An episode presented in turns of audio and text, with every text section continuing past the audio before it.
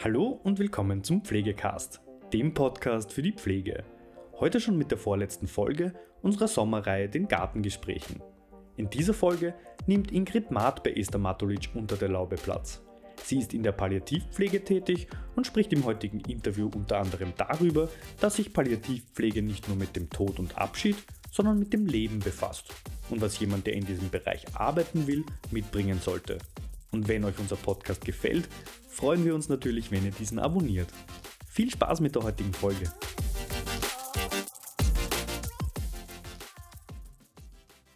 Ingrid Matt. Ich verbinde sie ganz spontan mit der Palliativpflege, auch mit der Caritas Socialis, mit Vortragstätigkeit, aber es geht immer so um dieses große Gebiet der palliativen Pflege. Was ist Ihnen da besonders wichtig? Was ist da Ihre, Ihre Message? Was ist, ist, ist das, was Ihr Tun sozusagen da ausmacht? Mm, ganz wichtig ist mir, dass ich die Möglichkeit habe und dass auch andere Menschen, andere Pflegepersonen vor allem auch die Möglichkeit haben, in der Palliativpflege oder in, mit Palliativcare das zu leben, was die meisten von uns im normalen Berufsalltag in Krankenhäusern, Pflegeheimen, auch in der normalen mobilen Pflege oft vermissen. Nämlich Zeit zu haben für Menschen, für ihre Anliegen, für das, was jedem Menschen wichtig ist, nämlich gesehen zu werden, wahrgenommen zu werden, respektiert zu werden. All diese Dinge, die wir so propagieren, Wertschätzung, Respekt, ähm, äh, in der Würde, in seiner Würde wahrgenommen und gelebt, äh, sich selbst zu erleben und so weiter das kann ich in der Palliativpflege und in diesem Bereich einfach gut leben. Ja. Das klingt für mich jetzt ganz, ganz spontan nach ganz, ganz viel Leben. Ja.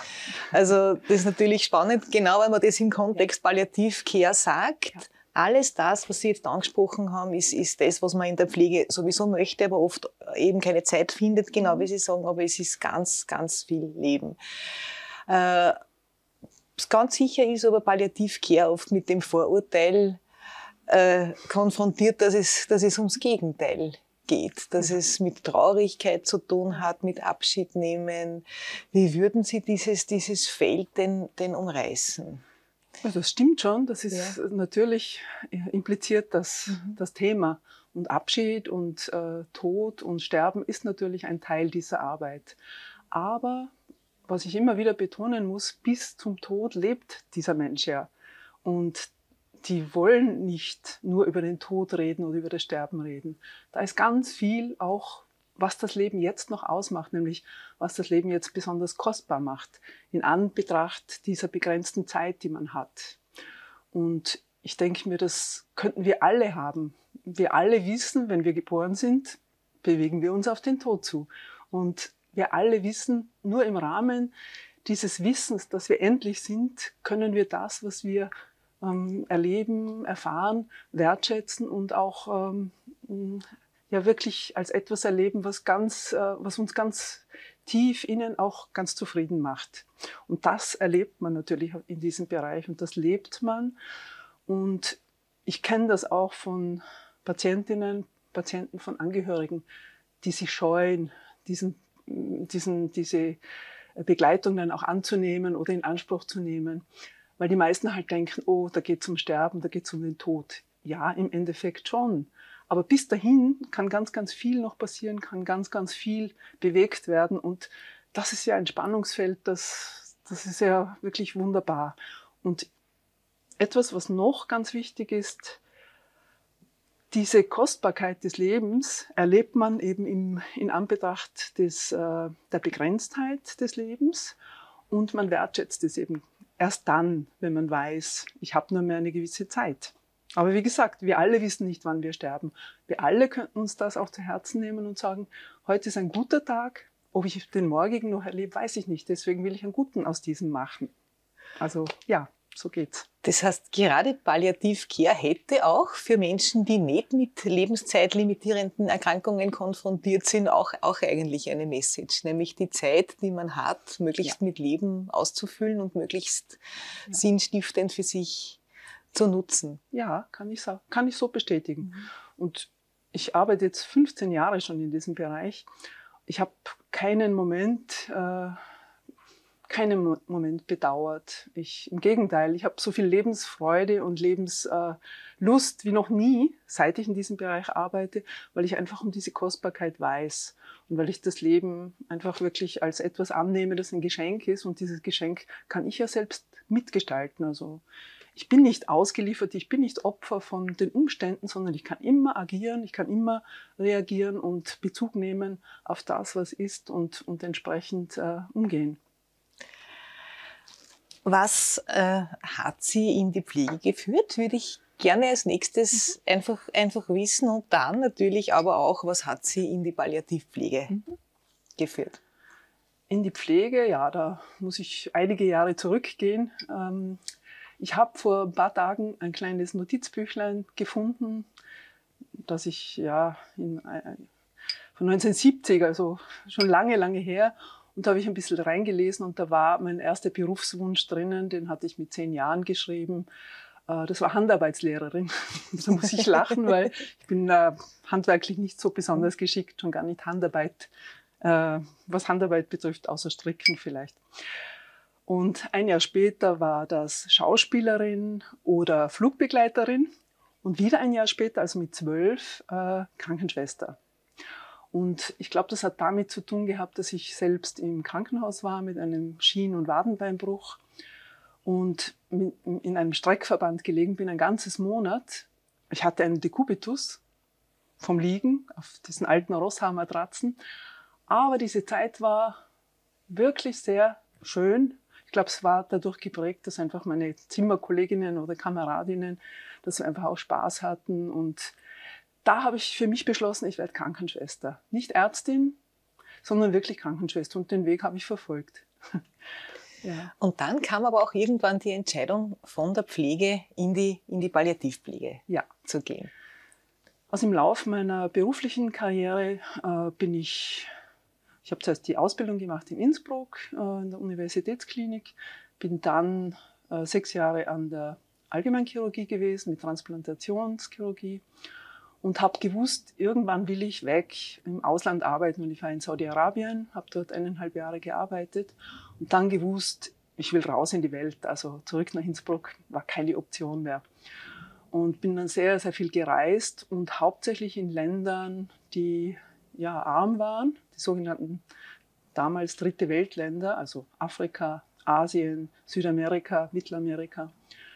Und da habe ich einfach gemerkt, äh, das einfache Leben, das Leben in ganz einfachen und einfachen Bedingungen und mit Menschen, die, die nicht viel haben, das hat mir wahnsinnig gut gefallen und gut getan.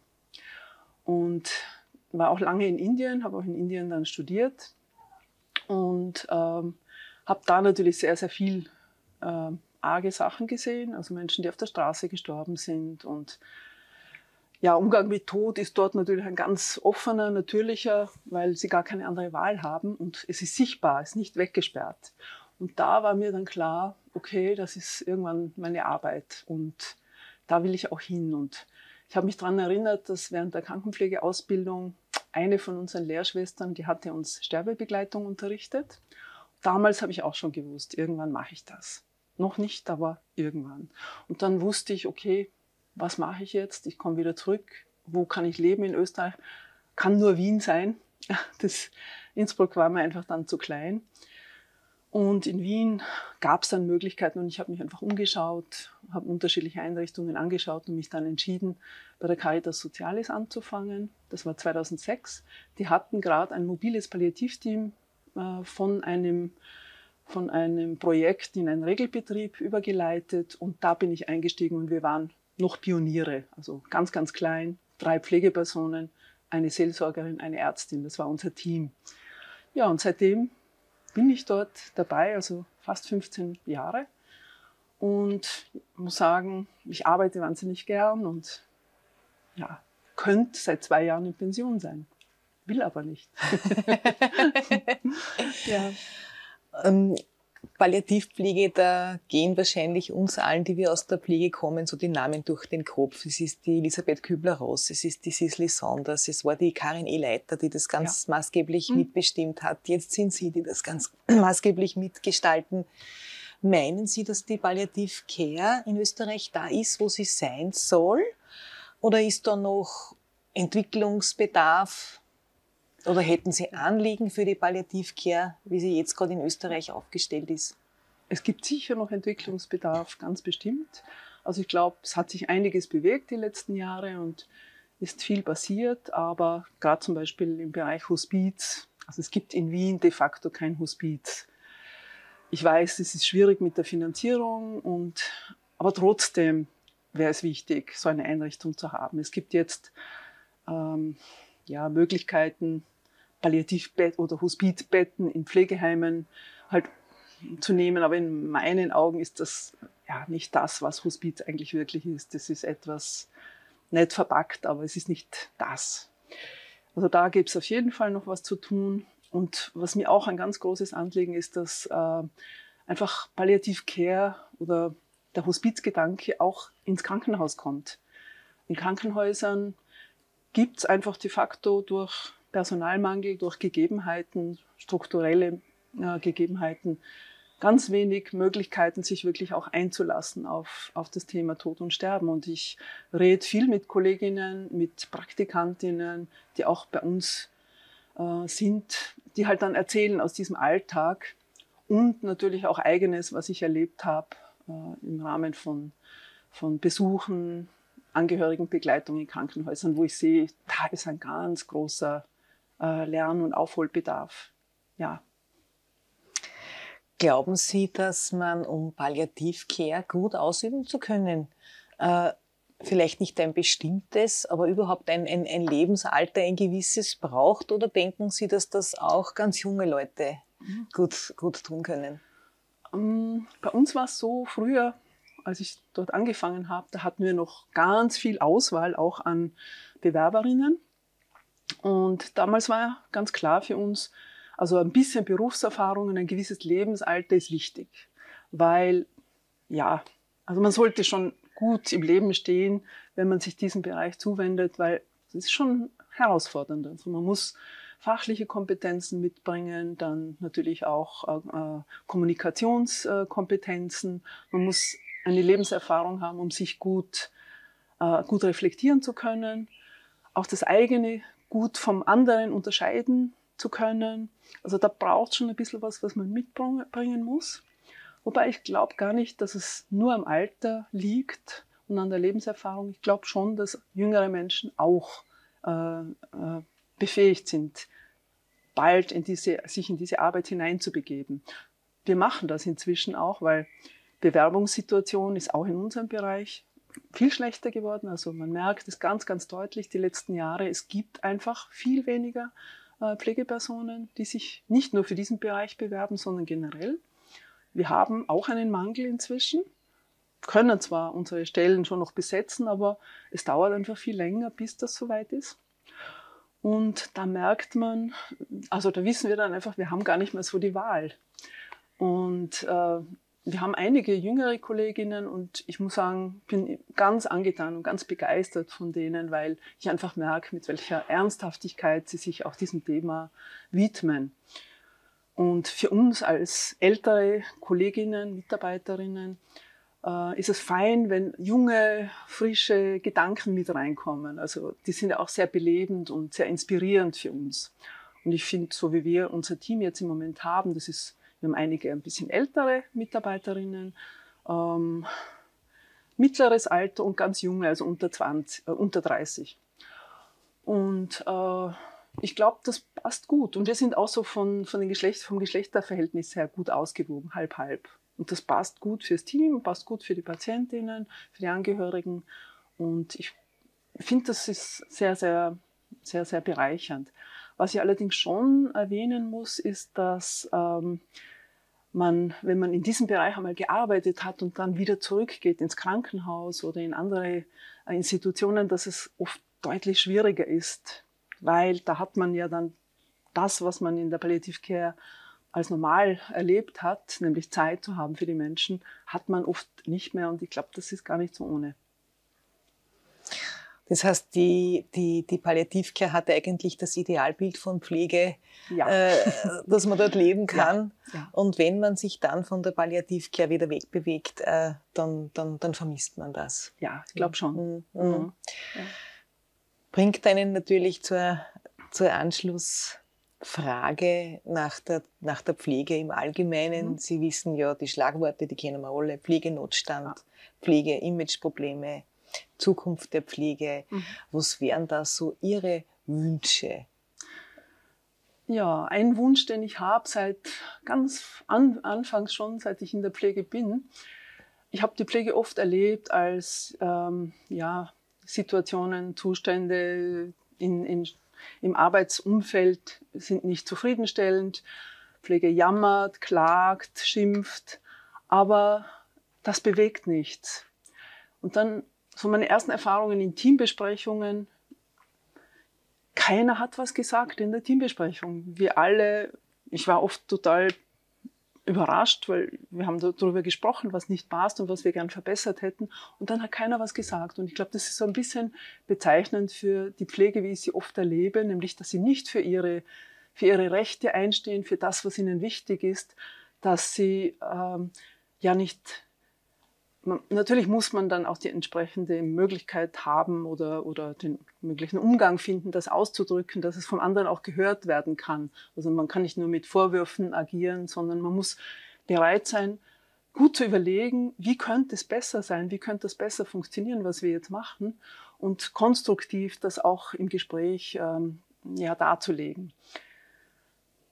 Äh, ich erlebe die Pflege auch oft als nicht sehr reflexionsfähig, sondern eben, wenn Vorwürfe von Angehörigen oft kommen ja. oder von Patienten, Patientinnen, dass sie dann, wenn man das sagt, dass sie dann sofort mit Gegenwehr mhm. reagieren, mit Abwehr, ist natürlich auch nicht sehr konstruktiv. Also mein, mein Empfinden oder mein, mein, äh, meine Erfahrung, wenn Angehörige zum Beispiel unzufrieden sind und dem, dem Ausdruck verleihen, die brauchen ein offenes Ohr. Und wenn ich die einlade, einfach mal zu erzählen, was denn nicht passt oder was sie als ähm, nicht gut erleben, dann ist ganz viel schon gewonnen. Und wenn ich mich einlasse, den Menschen dann zu hören und seine Anliegen, es sind immer Anliegen, die wollen das Beste für ihren Angehörigen, für den Menschen, den sie lieben, der ihnen wichtig ist, der vielleicht für sich selber nicht eintreten kann.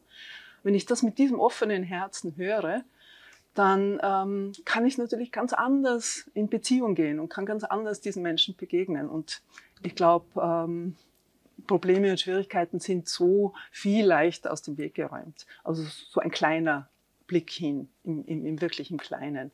Im Großen, ja, äh, es, wir haben ein Imageproblem, natürlich, aber ich finde, die Pflege ist so ein wunderbarer Beruf, der wirklich alles beinhaltet, was ähm, was uns im Zusammenleben mit Menschen eigentlich auch ausmacht. Nämlich wir können in Beziehung gehen, wir können für andere sorgen, wir können da sein. Wir müssen natürlich auch das, was wir gelernt haben, ähm, auch umsetzen können. Ja, klar.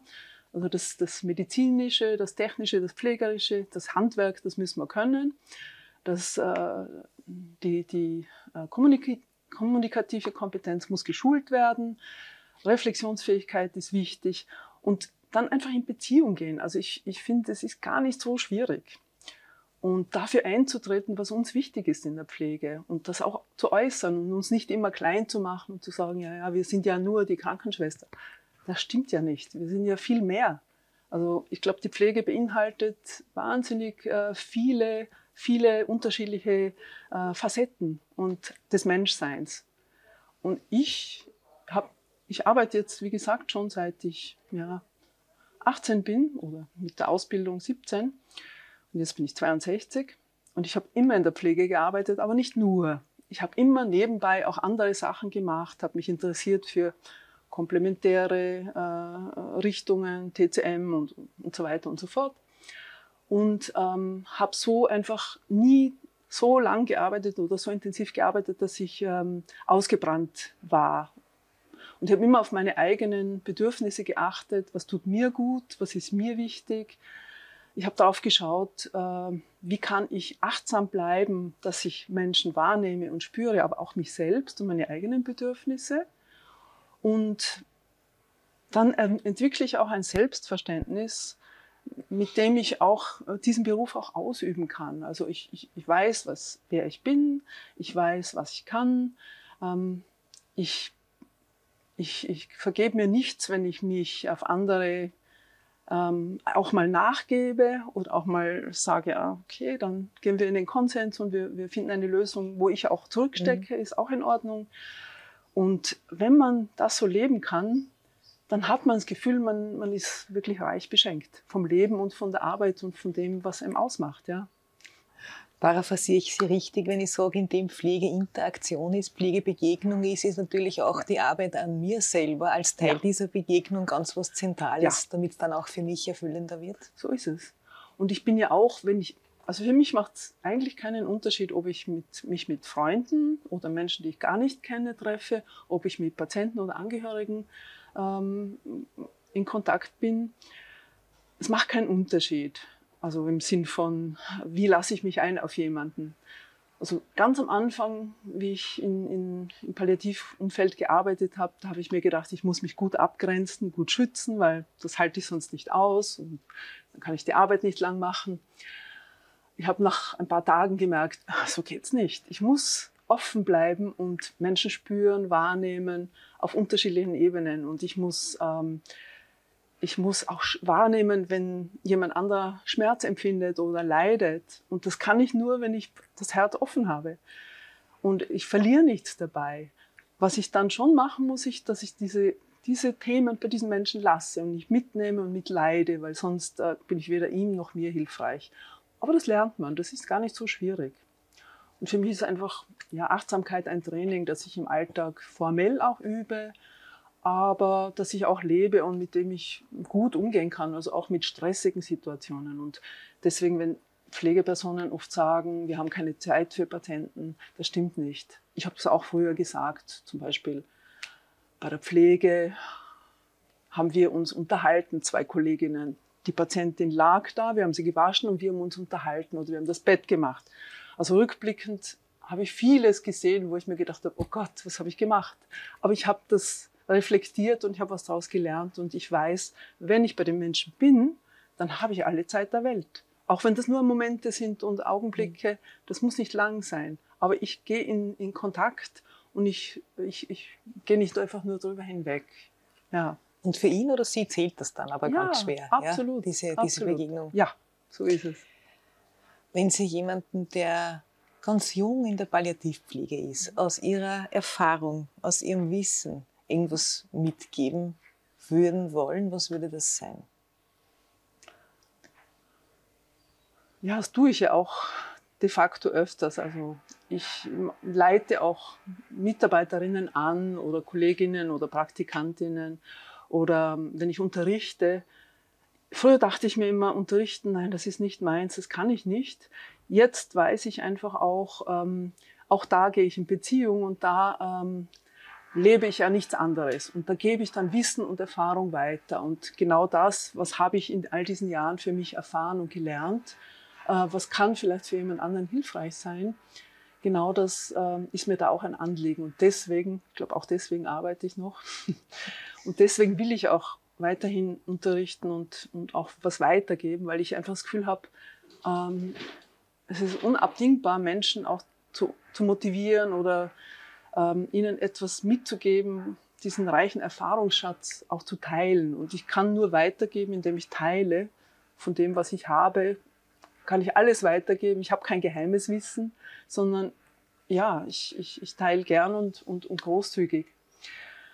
Ähm, wobei ich natürlich nicht will, dass ich jemandem dann Ratschläge gebe oder den halt irgendwie auf einen guten Weg führen will, sondern ich höre ihm zu, höre ihr zu und, ähm, und frage nach. Also ich mache das oft mit Fragen und frage, und wie ist dir da gegangen und was hast du da gemacht und leite so auch an. Vor allem, was ich oft sehe bei unseren eigenen Kolleginnen, die sind oft so unsicher, ähm, dürfen sie etwas machen, dürfen sie etwas sagen, wie gehen sie in Kontakt haben Sie das richtig gemacht? Hätten Sie es besser machen können? Und da einfach Feedback zu geben und da einfach zu sagen, du, nein, ich glaube, da bist du auf einem guten Weg oder das hast du gut gemacht oder schau da noch mal hin, ich weiß nicht genau, wie ist es dir da gegangen, was hat das mit dir gemacht? Oder red nochmals mit dem Angehörigen oder mit der Patientin, sag, äh, dass du da einfach nicht weiter gewusst hast, sag ihnen das, weil dann äh, ist der Weg wieder offen und dann kannst du, kannst du wieder neu beginnen, neu einsteigen. Also eher so auf diese Art. Und ja, was ich Ihnen sagen kann, ist, dass Sie nur, wenn Sie gut auf sich selbst achten und mit Ihren eigenen Kräften und Ressourcen schonend umgehen, ähm, dann können Sie auch in dieser Arbeit ähm, auch bestehen, weil wenn man zu sehr in der Arbeit drinnen ist und zu wenig auf sich selbst achtet, ja, ist gute Möglichkeit auszubrennen. Also da ist niemandem geholfen, weder sich selber noch äh, den Patientinnen, äh, Klientinnen, wem auch immer, Angehörigen. Und ich glaube, das ist so ein, ein wichtiger Punkt. Und was ich auch sagen kann, ja klar, Supervision und so ist hilfreich, aber auch manchmal für sich selbst einen Therapeuten, eine Unterstützung zu nehmen, äh, therapeutische Unterstützung zu nehmen, weil man einfach Dinge dann gut reflektieren kann und sehen kann, aha, okay, da habe ich selber einen blinden Fleck, das sieht man oft nicht. Ähm, gerade wenn es schwierig wird und gerade wenn einem was aufregt und gerade wenn man äh, Dinge nicht, nicht wahrhaben will, dann ist gut hinzuschauen. Das war jetzt von der ersten bis zu der jetzigen Minute für mich ein Interview, wo ganz stark rausgekommen ist, die Freude am Leben ja. und die Freude an der, an der ja. Begegnung. Und das in der Palliativcare. Ja. Ich glaube, da dürften sich jetzt einige überraschen lassen oder werden sich überraschen lassen dürfen, wenn sie es hören. Ich danke Ihnen sehr für das schöne hm. Interview. Sehr gerne. Danke. Ja, das war es auch schon wieder mit der heutigen Folge Pflegecast. Wenn Ihnen diese Folge gefallen hat, freuen wir uns, wenn Sie unseren Podcast abonnieren. Weitere Informationen zum Thema Pflege und allem, was dazugehört, finden Sie auf unserer Webseite www.pflegenetz.at oder unserem YouTube-Kanal Pflegenetz und unseren Social-Media-Kanälen. Alle Links zur aktuellen Folge sowie unseren Webseiten finden Sie in der Beschreibung. Bis zum nächsten Mal.